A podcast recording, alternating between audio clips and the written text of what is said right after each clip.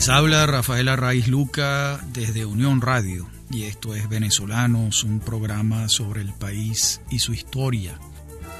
Este es el quinto y último programa dedicado a la serie La ganadería en Venezuela, la historia de la ganadería en Venezuela.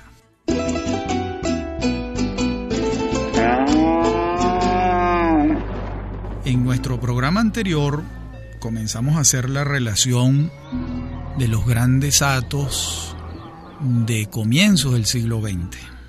Y allí nombrábamos la finca Bellavista de Rafael Fonseca en Cuba, 1907. El legendario Ato El Frío, que perteneció al general Páez primero y luego fue adquirido por Samuel Darío Maldonado en 1911 el Ato El Barracón de José Antonio Chapellín Liendo en Villa de Cura. A partir de 1929 trabajado por él. La muy ilustre y consolera Hacienda Bolívar en Santa Bárbara del Zulia, adquirida por Joaquín Brillenburg y Vitelio Bravo en 1934. Y también comenzamos a señalar, pero no tuvimos el tiempo de hacerlo y por eso lo retomamos ahora, el hecho de que estos atos, de alguna manera, estaban lejos del radio de acción del general Gómez, del radio de expansión de Gómez en sus territorios maracayeros. De modo que la práctica gomecista de mandar a alguno de sus amigos a decirle al dueño del ato que aceptara una oferta, etcétera, que eran unas, unas medidas de leves presiones para algunos y de mucha presión para otros, estos actos sobrevivieron a ese, a ese periodo de lo que podemos llamar como la expansión gomera. También va a ocurrir lo mismo con los atos del Zulia, que ya le quedan muy lejos al general Gómez en su proceso de expansión territorial y ganadera. Y allí tenemos, por ejemplo, un caso muy interesante que es el de Manuel Fernández, que en 1892 compra el hierro del anzuelo volteado, así se le llamó. Cuando digo el hierro es el hierro con que marcar al ganado. El fondo se llamaba realmente La Paula y Fernández se lo compra al cónsul de Gran Bretaña en Maracaibo. Y este hierro mm, ha permanecido a lo largo de más de 120 años en posesión de la misma familia Fernández, lo que es un hecho excepcional y extraño y atípico en Venezuela. Ese fundo, La Paula, a orillas del río Limón y el Guasare, fue añadiéndosele otras tierras que Fernández y sus hijos, Eli Fernández Beltrán y sus descendientes fueron comprando y fue creciendo y, conservándose ese ganado criollo típico de la zona del río Limón que se conserva con bastante pureza en relación a los primeros ganados que provinieron de la isla de Santo Domingo de la Isabela en aquel entonces. De modo que el ganado criollo, en el fondo, mm, lo que estamos diciendo es que es el ganado más parecido, con menos variaciones, al ganado que trajeron los españoles a América.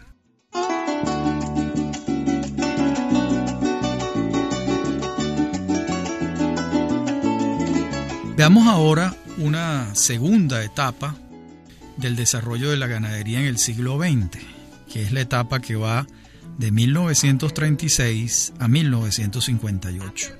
Huelga recordar que en ese tiempo el ingreso per cápita del venezolano creció enormemente debido a la explotación petrolera. A su vez, entre el 36 y el 58 es el periodo donde llegan el mayor flujo de inmigrantes europeos al país como consecuencia de la Segunda Guerra Mundial, bien sea durante la conflagración bélica o después, en la etapa de posguerra y de grandes penurias en Europa. Estamos hablando de inmigrantes de España, especialmente de Galicia y Canarias, Estamos hablando de inmigrantes de Portugal, especialmente de Madeira y de Oporto, y de Italia, por supuesto, en su gran mayoría de los pueblos del sur. Y también otras naciones europeas, pero en menor cantidad a estas tres, España, Portugal e Italia.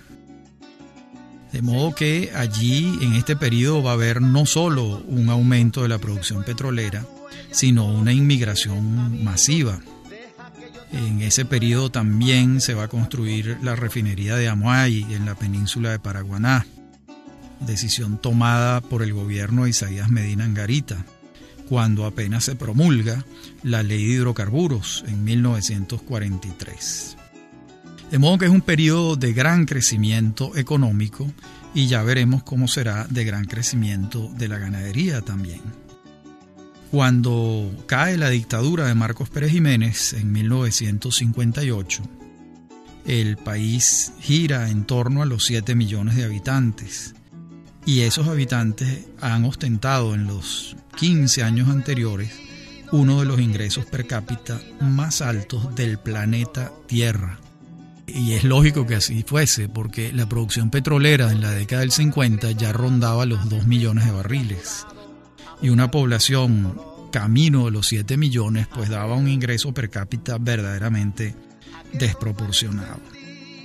La ganadería en estos años obviamente recibe un impulso notable por muchas razones, pero en particular porque también el Estado se decide a apoyarla, sobre todo a partir de la creación de la Corporación Venezolana de Fomento en 1946, durante el primer gobierno de Rómulo Betancourt, y dentro del marco de la política continental de la ICI, es decir, la industrialización sustitutiva de importaciones.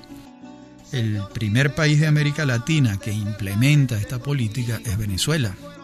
Y luego la acoge la CEPAL, la Comisión Económica para América Latina de la Organización de las Naciones Unidas. Y la diseña en sus rasgos teóricos esenciales el economista argentino Raúl Previs. La ICI va a redundar en grandes beneficios para la ganadería y para el sector industrial venezolano y, el agroindustrial particularmente. ¿Por qué? Porque el Estado se va a disponer a otorgar créditos a los empresarios privados que quieran desarrollar sus atos, sus fondos. A su vez, el Estado va a proteger esas industrias dentro del esquema de la ICI colocando aranceles a los productos importados que compitan con los fabricados dentro del marco de la política de sustitución de importaciones y porque va a haber subsidios de distinta naturaleza que el Estado le va a otorgar a ese desarrollo industrial venezolano. La ganadería no está al margen de este proceso y muy por el contrario, se va a ver bastante favorecida. Este periodo que estamos viendo, del 36 al 58, que incluye, como es natural, el gobierno de Eleazar López Contreras, el de Isaías Medina Angarita, el de Rómulo Betancourt, el de Rómulo Gallegos, el de Carlos Delgado Chalbó, el de Germán Suárez Flamerich y el de Marcos Pérez Jiménez. En estos 20 años, como decíamos, el crecimiento en Venezuela económico va a ser muy acelerado. En 1939, por darles un ejemplo, se funda la Asociación Nacional de Ganaderos. Ya para entonces, la nómina de veterinarios y ganaderos en Venezuela es no solo consistente, sino de alta calidad. Entre unos y otros ahí debemos nombrar a Miguel Ángel Granados, a Alberto Aranguren, a Julio de Armas, a Fernando Calzadilla Valdés, a Pedro María Arevalo Cedeño, a Iván Darío Maldonado, a Eladio Díaz Vargas. Estos nombres, como veremos, son, se van a repetir en el tiempo, porque están estrechamente ligados con el desarrollo de la ganadería en Venezuela desde sus atos y desde la empresa privada, que es la que va a desarrollar la ganadería en Venezuela con, con gran potencia. Y a partir de la Corporación Venezolana de Fomento, en algunos casos con el apoyo crediticio y tributario del Estado. ¿Cuándo comienza la cebuización de la ganadería venezolana? Este es un tema discutido. Algunos la ubican en un periodo, otros en otro, pero lo cierto es que esa cebuización de la ganadería venezolana va a ocurrir con fuerza en la década de los años 40. Muy particularmente cuando el Ministerio de Agricultura y Cría de entonces importe un número inicial de sementales desde los Estados Unidos hasta Venezuela. Este fue un primer paso. Luego, a finales de la misma década, la mayoría de los cebúes van a ser traídos de Brasil. También en estos años van a ser los años en que se instalen las romanas en Valencia y en Perijá y en algunos otros lugares del país y se instaura la práctica de pesar el ganado. Esta fue una práctica que dio un paso importante en la modernización de la ganadería y también le permitió saber al dueño de la romana de dónde provenían los mejores ejemplares. Este no es un dato subalterno o baladí.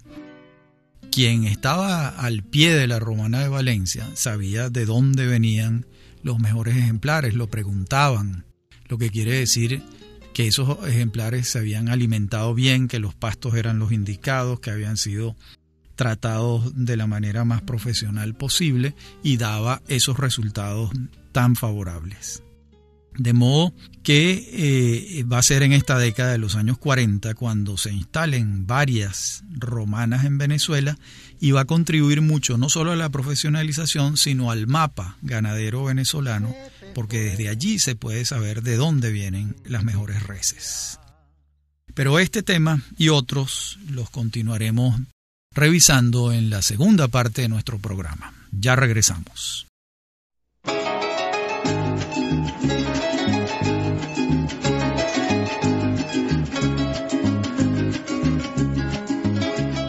En la parte anterior de nuestro programa advertimos la cebuización de la ganadería venezolana, que no es otra cosa que la llegada sostenida y en algunos casos en masa de la raza cebú. Sobre esto tiene una opinión muy importante el doctor Edgardo Mondolfi Otero, un destacadísimo ecólogo que fue director de la revista Pecuaria, por cierto, padre de nuestro amigo Edgardo Mondolfi Gudat, extraordinario historiador. Mondolfi Otero afirmaba en 1955 en relación con la raza Gir, es decir, eh, la raza Gir se refiere al cebú, y decía Mondolfi que era recomendable para las zonas de Carora, Churuguara, Llanos de Monay, Santa Bárbara, Encontrados, Perijá, Uribante, Barlovento y Santo Domingo del Táchira. Sin embargo, lo que realmente pasó fue que la raza cebú se extendió por todo el territorio nacional. De modo que la realidad fue más allá de lo previsto por Mondolfi y el cebú se instaló en Venezuela con una potencia inusitada y para algunos imprevisible. Por otra parte, un ingeniero agrónomo destacadísimo, Eduardo Mendoza Goiticoa, y también William Larralde en distintos trabajos, van a apuntar el gran crecimiento que tuvo la ganadería entre 1943 y 1952. Por ejemplo, comencemos con Larralde. Larralde dice que en los mataderos de la República se sacrificaron 282.333 reses en 1943 y apenas nueve años después, en 1952, la cifra ascendió a 459.610, lo que representa un crecimiento del 62%. ¿La población creció en igual proporción? No, en lo absoluto. Lo que ocurrió fue que la carne ascendió en las cifras de la dieta diaria del venezolano y crecieron sus registros de exportación. Un crecimiento verdadero de la ganadería en Venezuela. Por otra parte, Mendoza Goiticoa anota en su trabajo que venimos citando un crecimiento sostenido del consumo de carne en Caracas. Dice él que en 1943 para el consumo caraqueño se sacrificaban 240 reses diarias. Y en 1954, 11 años después, había crecido a 1.200 reses diarias. De modo que no cabe la menor duda del alto crecimiento que tuvo la ganadería en este periodo del 43 al 54. El tema de la leche y el crecimiento de la industria láctea también lo refiere Mendoza Goiticoa en este trabajo que estamos citando. Allí mm, dice Mendoza en relación con las plantas pasteurizadoras de leche en Venezuela entre los años 1944 y 1953. Voy a dar las cifras de los dos extremos.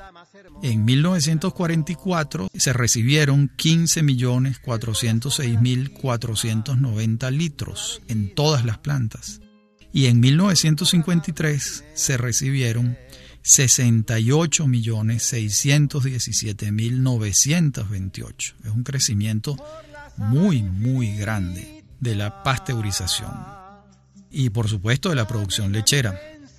Por otra parte, en esta década de los años 40 comienza también en Venezuela la práctica de la pulverización. Esto lo introdujeron en Venezuela las compañías petroleras porque era muy usual en los Estados Unidos la leche pulverizada. Y a partir de 1941, por ejemplo, la Nestlé y la Borden fundan la industria láctea venezolana, Indulac pero será en 1943 cuando se enciendan los motores de la primera planta de Indulac en Santa Bárbara del Zulia. Tiempo después, en 1959, abren las plantas del Vigía, la de Machiques, y en 1967 la del Guayabo.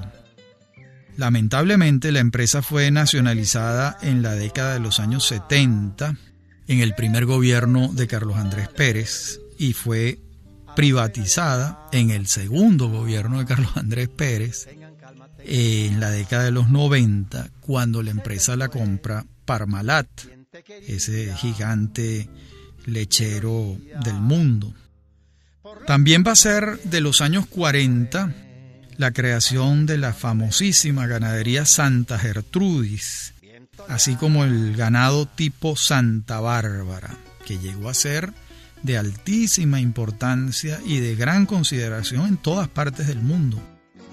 Ambos obra de Vitelio Bravo y Joaquín Brillenburg en la Hacienda Bolívar.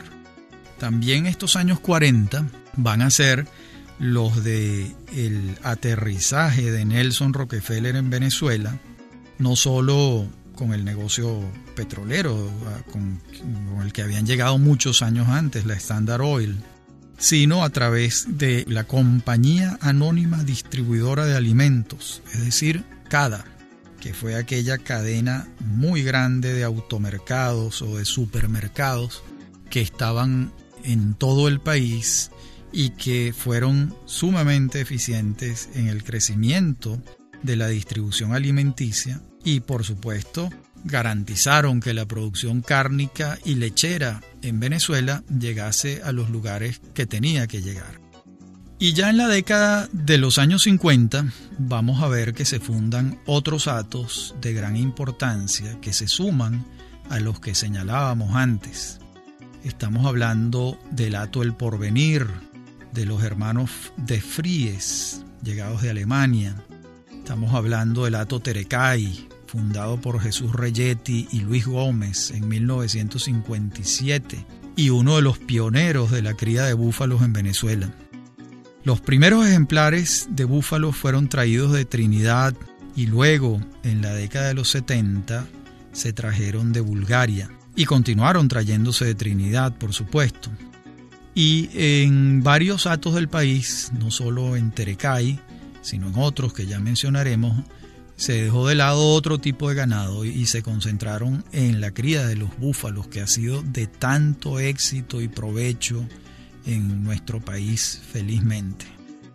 Ya para la década de los años 80, la producción de leche de búfala y mozarelas era el aspecto fuerte del hato Terecay de los Reyetti. Igual lo ha sido del hato La Guanota, de la familia Moser, donde desde 1975 comenzaron la importación de búfalos, compitiendo no solo con los Reyetti de Terecay, sino con cualquier lugar del mundo, porque los búfalos venezolanos y su producción lechera y de queso es de primer orden. En 1953 también tenemos que Horacio Cabrera Sifontes, este venezolano legendario para muchos, le vendió el hato La Vergareña, quizás el hato más grande del país, 178 mil hectáreas. Digo quizás porque probablemente el hato de los ingleses fuese mayor, la suma de sus territorios.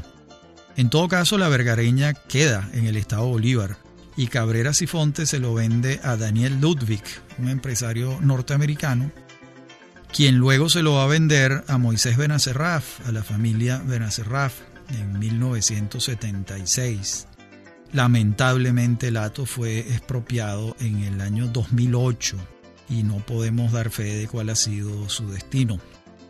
Otra historia muy muy bonita del desarrollo ganadero es la que van a protagonizar los Brangesa Garzazu en 1951, cuando le compran a los Rotondaro el famosísimo Hato Piñero. Ya para entonces los Brangé eran propietarios del Hato Paraima y entonces comenzó una de las historias más hermosas que desembocó después de años de trabajo en la creación de la raza rojo piñereño, una raza propia venezolana, diseñada para el territorio, una belleza de trabajo que encabezó con un fervor maravilloso durante toda su vida Antonio Julio Brangé y su hermano Ramón, quienes le consagraron la vida a esta obra de cruces hasta llegar al rojo piñereño y conservar el hato piñero como una de las reservas naturales más importantes del país y de América Latina y el mundo. Felizmente, Antonio Julio Brangé murió antes de que el Estado venezolano expropiara el trabajo de toda su vida, el año 2008, el fatídico año 2008 para la ganadería privada venezolana.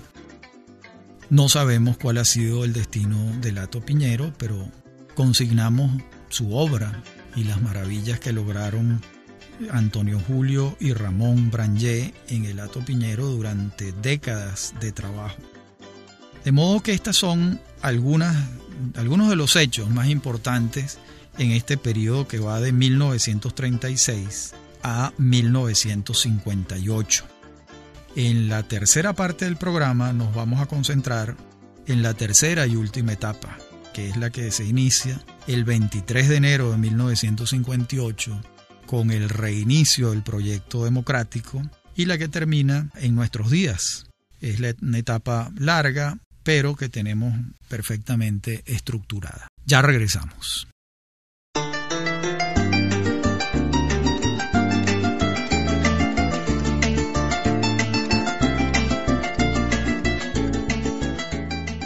Tercera y última etapa de esta historia de la ganadería en el siglo XX venezolano, que se reinicia con la experiencia democrática, es imperativo reseñar la instalación de los primeros grandes frigoríficos industriales, que permitieron almacenar carne refrigerada en grandes cantidades. El frigorífico pionero, como señalamos antes, fue en programas anteriores el de Puerto Cabello, pero en el de esta etapa es el frigorífico industrial de Turmero, fundado en 1954. Pero también se fundaron el frigorífico industrial Los Andes en el Vigía, el año 65, el matadero industrial Los Andes en La Fría en 1967, el frigorífico El Tuy en 1967, el matadero industrial Centro Occidental en Barquisimeto, el año 68, el matadero frigorífico industrial Barinas, en 1968, el matadero industrial Apure en Achaguas, el frigorífico industrial de Oriente en Anzuategui en el año 69 y el frigorífico industrial Bolívar en el año 69. La gran mayoría de estos frigoríficos pudieron construirse gracias a los créditos de la Corporación Venezolana de Fomento o de algunos de los bancos del Estado que mm, les dieron crédito a los empresarios privados que pudieron hacer estas instalaciones modernas de primer mundo y que contribuyeron notablemente al impulso de la producción cárnica en Venezuela, la producción ganadera.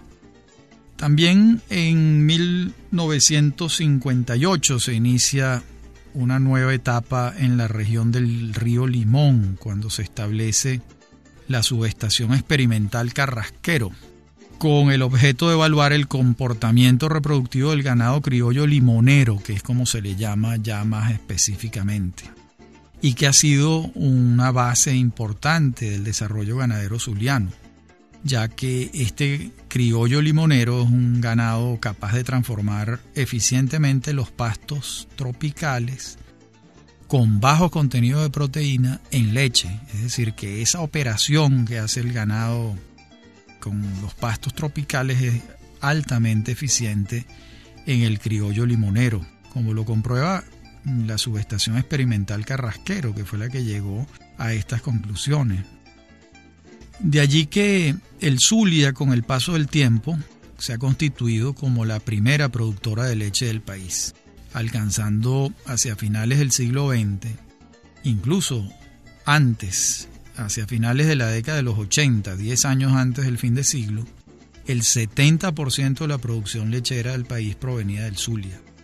De modo que ese es un emporio lechero, a Dios gracias.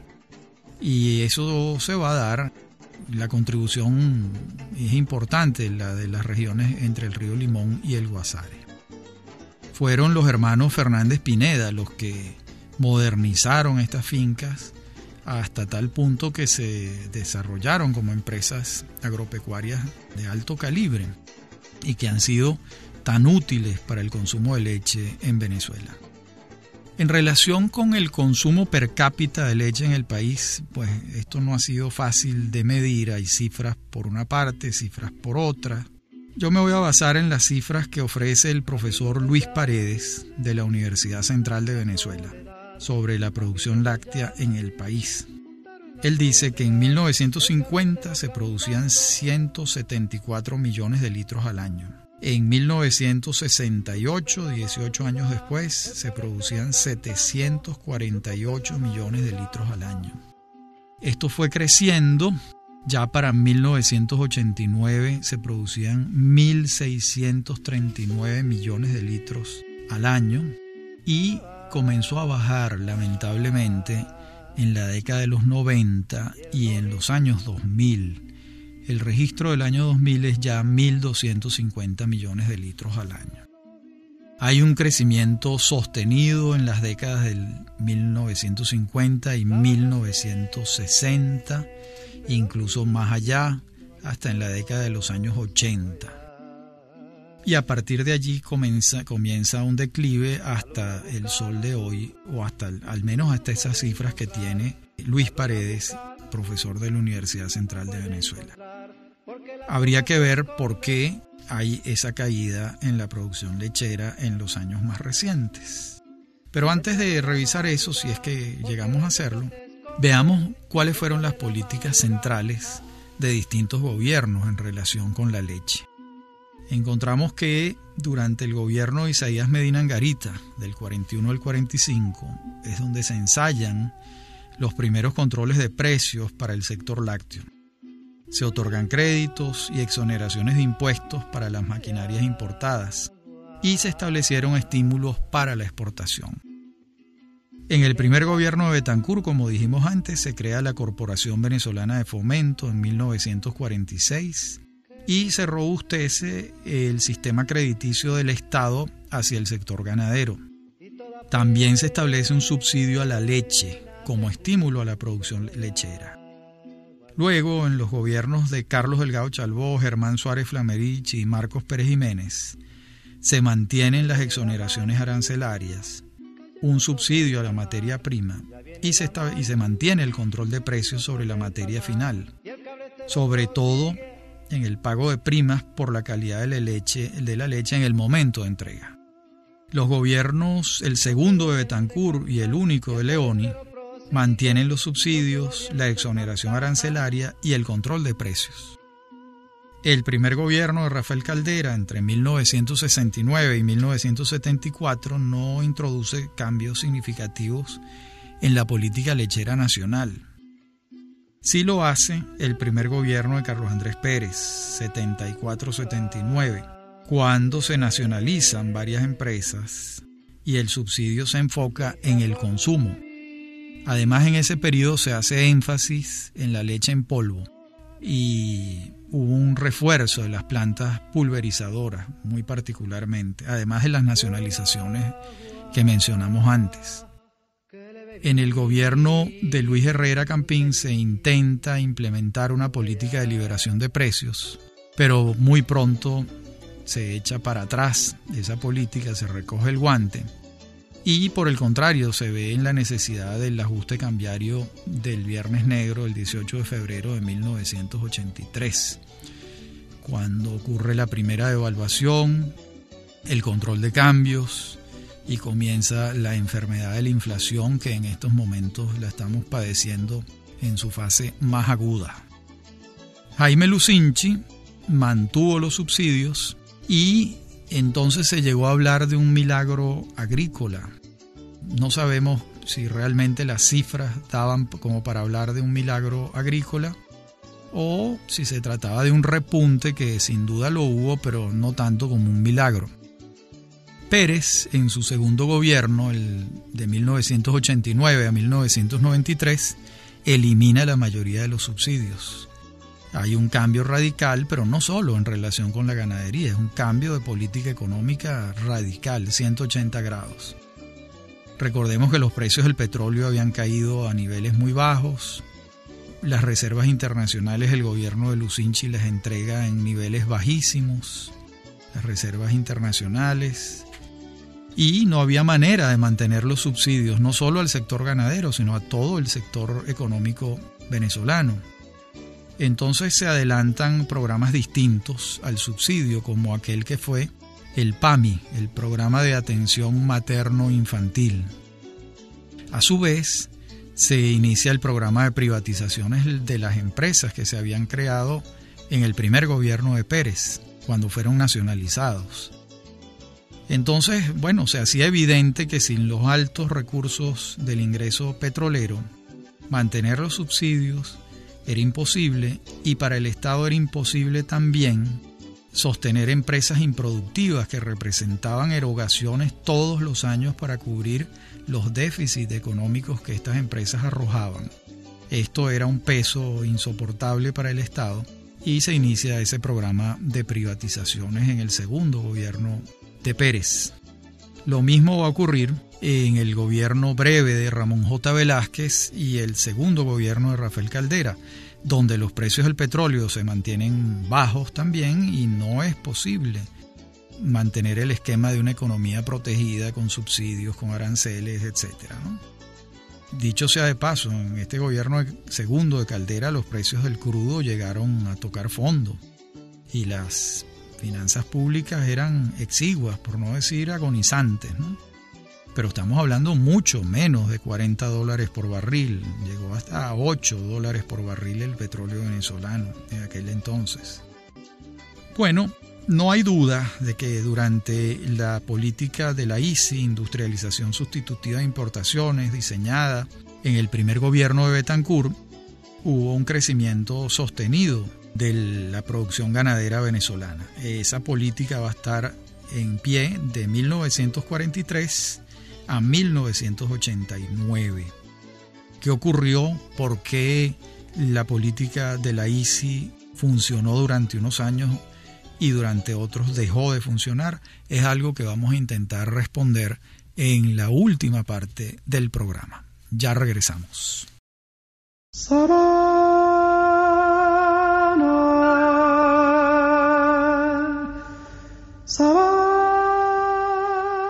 En la parte anterior del programa nos detuvimos a mencionar la industrialización sustitutiva de importaciones y nos preguntábamos por qué en buena medida funcionó entre 1946 y a partir de la década de los años 80 comienza a no resultar. Y bueno, la explicación sería muy larga y sobrepasa el propósito de este programa, pero en todo caso hay que señalar lo esencial. Es decir, la ICI sirvió para el desarrollo industrial venezolano y la atención de un mercado interno, pero ni en Venezuela ni en el resto de América Latina pudo resolver un nudo gordiano, un aspecto esencial y es que no podía crecer hacia los mercados foráneos porque todos los países de América Latina tenían el mismo sistema cepalista que protegía a las industrias nacionales de la competencia extranjera. Entonces, si todos los vecinos tienen las barreras arancelarias y subsidios a su producción nacional, ¿hacia dónde crece la producción nacional? Esto no lo pudo resolver la ICI y fue comenzando a ser improductiva. A su vez, en ese mismo periodo en que va a ocurrir eso, va a comenzar a implantarse lo que se llamó el consenso de Washington, es decir, las economías protegidas de los años, de todos estos años, que tenían al Estado como en un papel preponderante, en un papel principal, comenzaron a cederle espacio a las economías de mercado y de mercados abierta y a los procesos de integración tanto continentales como supracontinentales, porque hay acuerdos bilaterales de países latinoamericanos, no necesariamente con sus vecinos, sino con países lejanísimos, con quienes tienen un mercado libre, sin aranceles, etc. De modo que comenzó a cambiar notablemente la estructura planetaria dentro del marco del desarrollo de la globalización de los mercados y la globalización generalizada, que es lo que ha venido ocurriendo en los últimos 30 años. Básicamente a partir de la caída del muro de Berlín en 1989. Bueno, hasta aquí el mapa venezolano de la ganadería en el siglo XX. Si hacemos un mapa más reciente tendremos lo siguiente. Los estados llaneros, Apure, Barinas, Guárico, Cojedes y Portuguesa, más los estados orientales, Anzuategui y Monagas, más Bolívar en el sur, producen cerca del 70% de la carne del país. Estamos hablando de finales del siglo XX, no estamos hablando de la Venezuela de hoy, donde la producción de carne y de leche ha bajado notablemente como es evidente en todos los registros. En aquel entonces el engorde y la ceba tenía lugar en los estados centrales, mientras a partir de los años 80 la reina de la producción lechera es la zona del estado Zulia. Aunque también eh, los ganaderos zulianos tienen el esquema de doble propósito, que lo han desarrollado con gran éxito, es decir, un ganado tanto para leche como para carne. Bueno, ¿qué tenemos entonces como conclusiones de este largo viaje que hemos dado de cinco programas por la ganadería venezolana? Pues buena parte han coincidido con el Estado como protagonista principal en el siglo XX, nos estamos refiriendo, por supuesto. Y el Estado ha propendido el desarrollo ganadero a partir de 1936 está el énfasis importante de las políticas cepalistas a partir de 1946 y se convierte el Estado en un propulsor, en un financista que crea un marco tributario favorable para el desarrollo de la ganadería. En el primer gobierno de Pérez, por otra parte, el Estado se ve en la tentación de abarcar más espacio y no solo es financista, sino que comienza a ser actor, empresario, capitalismo de Estado. Es decir, el Estado compra, expropia Indulac, que era de Nestlé y de la Borden, y pasa a ser del Estado venezolano Indulac. Diez años después, se ve en la necesidad de privatizar lo que antes había nacionalizado, siempre con Carlos Andrés Pérez como protagonista de ambos procesos contradictorios, vamos a decirlo así. El Estado ha sido como el eje para medir su intervención en la industria ganadera o su retiro. Todo va a depender, por supuesto, de los precios del petróleo. Si hay grandes recursos petroleros, el Estado interviene como empresario. Si no los hay, se retira. Ese ha sido un poco la historia de Venezuela, no, no solo en el sector ganadero, sino en muy pocas palabras en casi toda la actividad económica venezolana. Al día de hoy, la situación de la ganadería, tanto lechera y cárnica en Venezuela, huelga decir, todos conocemos la situación actual, oímos y leemos la data sobre este particular, hay una caída ostensible, hay un aumento lamentable de las importaciones de carne y de leche, porque la producción nacional ha descendido notablemente debido a las políticas económicas que se han desarrollado en los últimos 16 años. No podemos decir otra cosa, esa es la verdad. De modo que no está pasando la ganadería por su mejor momento, pero esperamos tiempos siempre mejores porque somos sistemáticamente optimistas. Hasta aquí nuestro programa de hoy. Concluimos la serie de la historia de la ganadería, cinco programas a partir de la próxima semana comenzamos la serie de historia de la banca en Venezuela. Habló para ustedes Rafael Arraiz Luca y esto es Venezolanos, un programa sobre el país y su historia. Me acompaña en la producción Mary Sosa y en la dirección técnica Víctor Hugo Rodríguez y Fernando Camacho. Y me consiguen por mi correo electrónico rafaelarraiz.com en Facebook y en Twitter. Ha sido un gusto hablar para ustedes.